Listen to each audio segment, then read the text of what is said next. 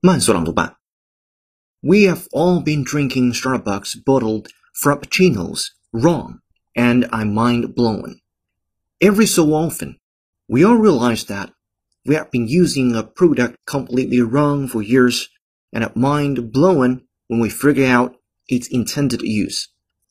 This, friends, is another one of those times. The bottled Starbucks frappuccinos you have been drinking straight out of the fridge aren't called bottled chilled lattes or cold mochas for a reason.